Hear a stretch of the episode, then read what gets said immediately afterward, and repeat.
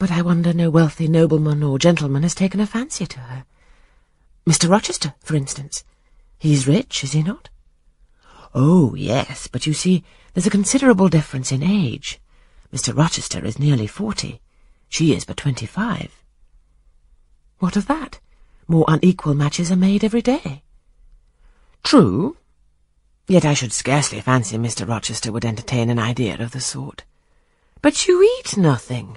You've scarcely tasted since you began tea.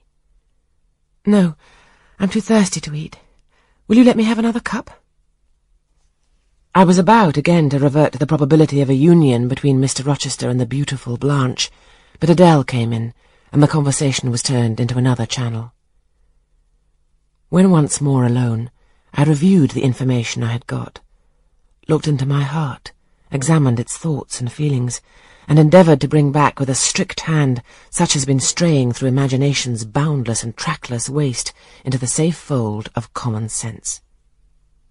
Arraigned at my own bar, memory having given her evidence of the hopes, wishes, sentiments I had been cherishing since last night, of the general state of mind in which I had indulged for nearly a fortnight past, reason having come forward and told, in her own quiet way, a plain, unvarnished tale, showing how I had rejected the real and rapidly devoured the ideal, I pronounced judgment to this effect.